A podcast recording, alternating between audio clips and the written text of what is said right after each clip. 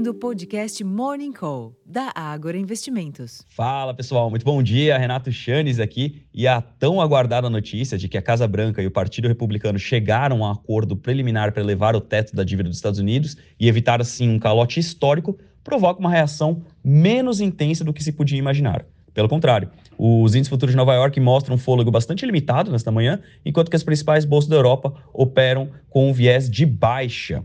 É importante observar que hoje é feriado de Memorial Day nos Estados Unidos, o que manterá os mercados à vista fechados por lá.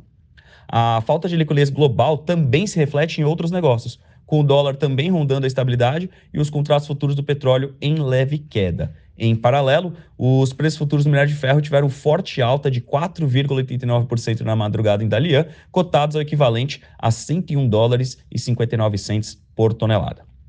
Essa agenda econômica mais vaziada, junto com uma provável liquidez restrita dos negócios, deve fazer com que os investidores adotem uma postura mais cautelosa por aqui. Enquanto isso, as negociações no Senado em torno do arcabouço fiscal ficam ainda no radar, embora sem novidades concretas para esta segunda-feira.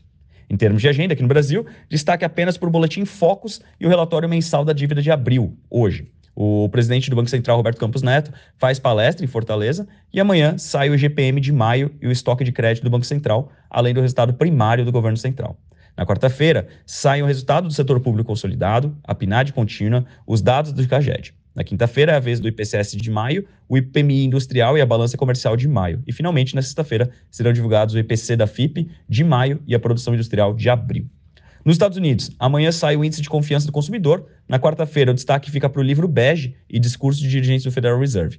Na quinta-feira, será publicado o relatório de criação de empregos do setor privado, antecipando o relatório oficial de empregos de maio, o payroll, na sexta-feira. E na Europa, amanhã será conhecido o índice de sentimento econômico da zona do euro e o índice de confiança do consumidor na região. Na quarta-feira, sai o PIB da França e o CPI da Alemanha, além de ser esperado um discurso da presidente do Banco Central Europeu, a Christine Lagarde. Na quinta-feira será o dia de conhecermos as vendas do varejo da Alemanha e os PMIs industriais da Alemanha, Reino Unido e zona do euro, além do CPI e a taxa de desemprego da zona do euro. Pessoal, acredito que para começarmos bem a semana, esse seja um breve resumo. Faço o convite aqui, acessem o Agro Insights, onde nós publicamos já o relatório Abertura de Mercados, com mais detalhes e também algumas informações corporativas para começarmos bem a semana. Vou ficando por aqui, desejando a todos um excelente dia, uma ótima sessão, uma boa semana. Até mais. Tchau, tchau. Thank you.